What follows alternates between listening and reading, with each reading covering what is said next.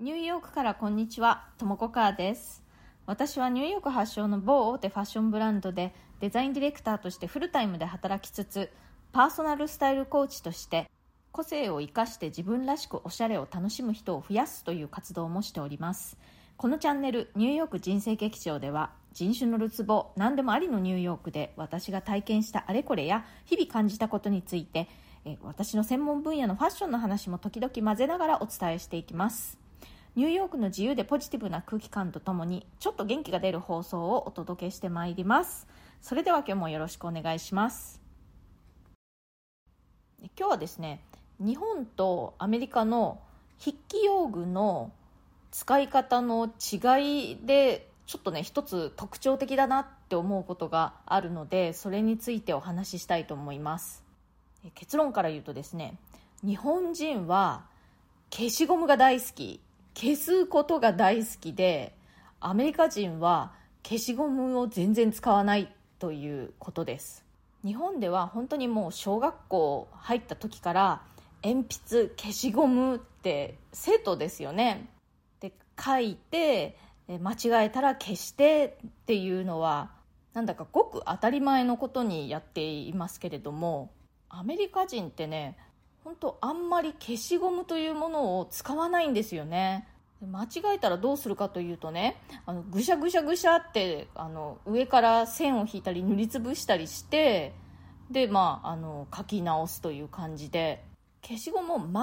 く使わないってわけでもないんですけれども日本みたいにもう鉛筆とかシャーペンと消しゴムはもうセットになっていて間違えたら消して書き直すっていうのはね本当にやらないんですよね。ちょっとした間違い、まあ、ちょっとしなくてもあの間違いはね大概本当にぐしゃぐしゃぐしゃって塗りつぶしたりその線を上から引いたりする感じで消して、まあ、書き直すみたいなのが、まあ、普通ですね。そもそも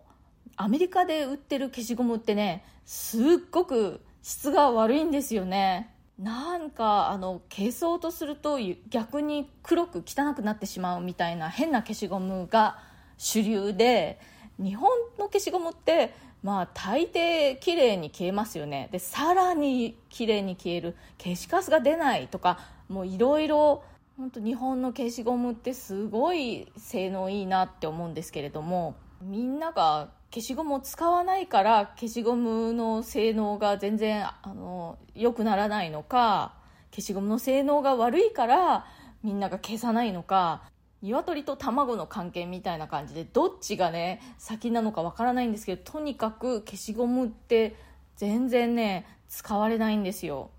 であの日本には消せるボールペンっていうのもたくさんありますよね。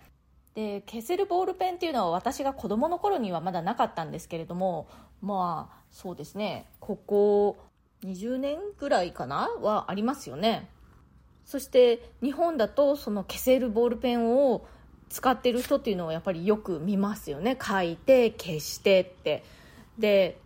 ある時ね日本人の人がニューヨークに遊びに来た時にそうアメリカ人の人に向けてねその消せるボールペンをお土産に持ってきてくれたことがあったんですよ。これボールペンなんだけど消せるんだよって感じでいかにもこう便利でしょみたいな感じで持ってきてくれたんですけれどアメリカ人にとっては消せるかどうかなんていうのはあんまりあのそうさほど重要ではないと。そんなにびっくりするようなことでもないと。いう感じでした。それよりもそのペン自体のねデザインが可愛いだとかあとは日本のペンって本当にいろいろそのペンの書くそのインクの色もね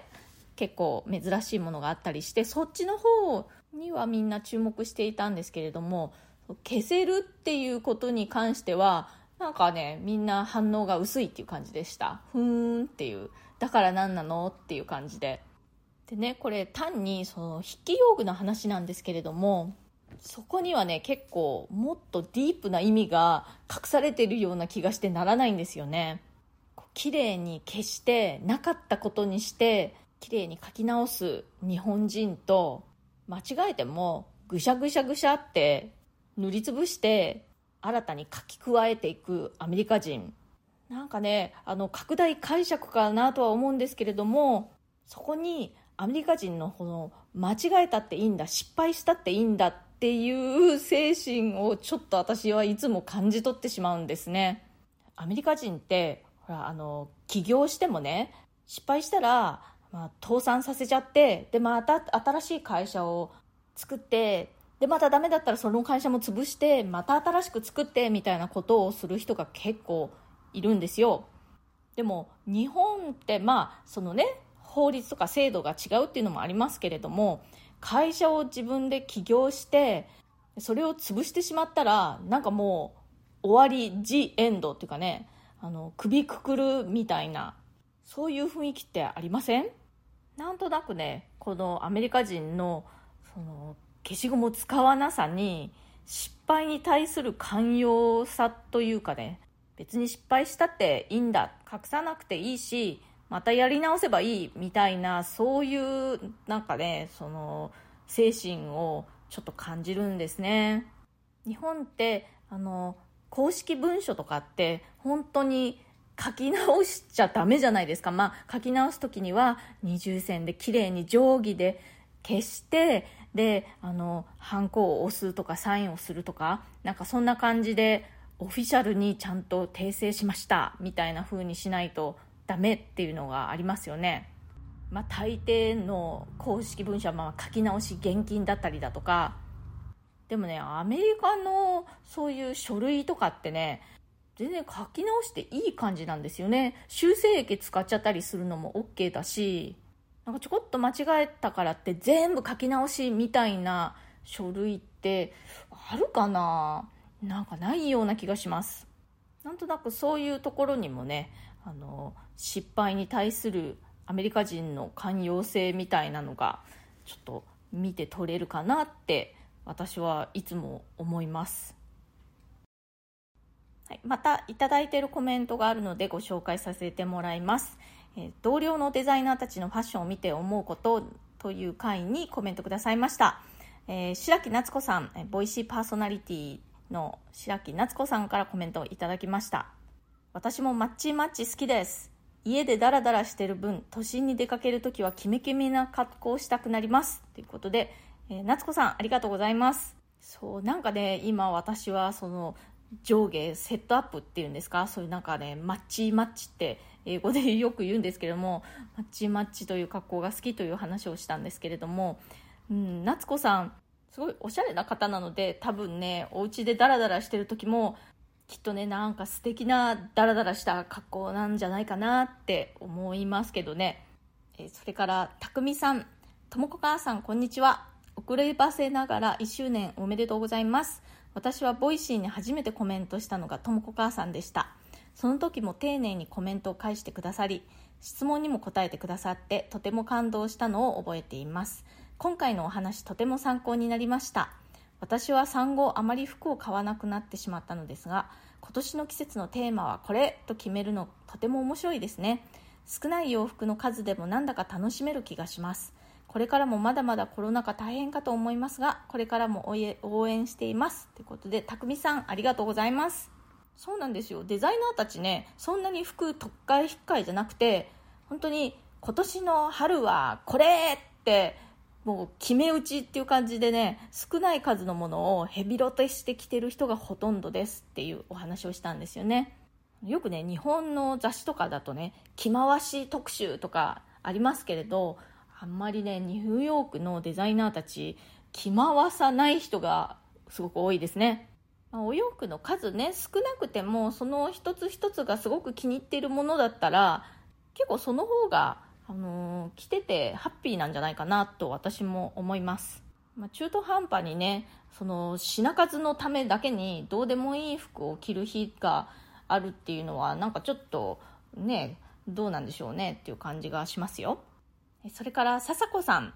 とも子さんこんにちは。マッチマッチ。初めて耳にした言葉ですが楽しい響きですね。セットアップは私も好きです。マッチマッチな気分じゃない時に片方しか買わなかったら後で買っておけばよかったと後悔する時もあります。最近私もハイブリッド勤務で出勤したら業界カラーもあるかもですがチームメンバーが皆黒々しい服でなんだか笑えました。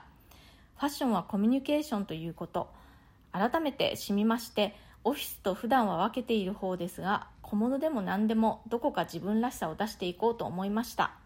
はい笹子さんありがとうございますいつも。このね、まちまちっていう表現は、その英語の表現なんですけれども、そもそもはね、なんとなくこうちょっとバカにするような表現っていうか、あんまりいい感じで使われる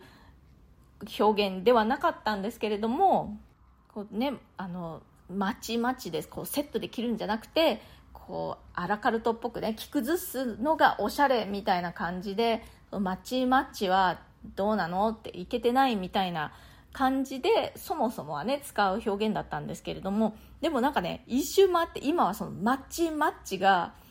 いい感じだなと、まあ、私はね思ってるんですね。ちょっとなんか面白いっていうか。あとね私はやっぱり職業柄というのもあってあの柄物のね服が好きなのでそう柄の上下とかねすごく着たい気分です。あの仕事のね内容によってはこういう服装じゃないといけないっていうのがすごく厳しく決まっている業界とか職業もあるとは思うんですけれどもそんな時でもちょっとしたその小物なんかでもその人らしさっていうのが必ず出ると思うんですよね。でそういうのに触れると私はなんかちょっとね嬉しくなるんですよ。あこの人ってこういうのが好きなんだって。例えばねすっごく男勝りな人がすごく繊細でフェミニンなジュエリーとかをいつもつけているとするとうんなんかこの人ってこういう面があるんだなって思ったりそういうのをね感じる時に私すごくなんかこう嬉しくなるんですよね、えー、それから、えー、ニューヨーク人生劇場1周年の回に、えー、コメントくださいました。シャーロットさん。1周年おめでとうございます。いつも前向きになれる放送をありがとうございます。初めてコメントいたします。ともこさんの放送は昨年8月のニューヨーカーの朝食事情の回から聞いています。ニューヨークには行ったこともないですが放送を通じて多様性や多文化といったことを感じることができています。またともこさんのお仕事でもあるファッションについてのお話も新鮮な気分で楽しませていただいています。何よりニューヨークの今とつながり感じることができているのが嬉しいです今後ともよろしくお願いしますあシャーロットさん、ありがとうございます。私もね、あのー、こうやって皆さんとつながれているのがすごく嬉しいんですよ。こうやってコメントいただいたりね。本当にありがとうございます。そう、ニューヨークってね、本当に多様性、多文化、もう何でもあり、もういろいろバラバラな感じのところなんですけれども、それゆえに、こうでなくてはいけないみたいな縛りがなくて気楽だっていうのがあるんですね。で日本ってやっぱりこうでなくてはならないみたいなのがすごく強いところだと思うんですよで私自身日本でね生まれ育っていく中で非常に息苦しいとか、なんだろうな。まあ人に合わせなくちゃいけないというか人に合わせるっていうか何て言ったらいいのかな。こう普通はこれみたいのがあってその普通にしなくちゃいけないみたいなのが非常に窮屈に感じてというかねあのしばしばその普通にしようと思ってもできないっていうことが結構あったりしてでもそれがねあんまりこうバレてはいけないみたいな感じのそういう気持ちで過ごしていたんですよ日本にいた時は。だからあのその時の私と同じような気持ちでいる方も結構多いんじゃないかなと思ってね日本に今住んでいる方でそういう方に向けて大丈夫だよみたいなメッセージを送りたいっていう気持ちがありますあでもね日本にいた時は日本にいた時で気の合うお友達というのもいましたしまあね日本ね大好きだったし今も大好きなんですけれどもやっぱり振り返ると窮屈で苦しかったなと思いますね、はい、今日は日本とアメリカの筆記用具の使い方の違い消しゴムが大好きな日本人と消しゴム全然使わないアメリカ人ということから私がちょっとね日頃感じているアメリカ人の失敗しても OK ドンマイみたいなポジティブさっていうかねそういう態度を感じますっていうお話をしました。今日の放送が気に入ってくださったら、チャンネルのフォローや SNS でのシェアもしてくださるととても嬉しいです。それから質問やリクエスト相談その他コメントなども受け付けていますのでぜひお気軽に送ってくださいニューヨークのことやファッションのことキャリアのこと海外で働くこと海外で暮らすことそれ以外でもなんか聞いてみたいなと思うことありましたらお気軽に送ってください。コメント欄からでも OK ですし私のえプロフィールのところに質問できるリンクを貼っていますのでそちらからでも OK です。そちらから送ってくださると私だけに届きますので匿名希望の方はそちらをご利用ください。今日も最後まで聞いてくださってありがとうございました。また1週間頑張りましょう。それではまた次回。ともこかーでした。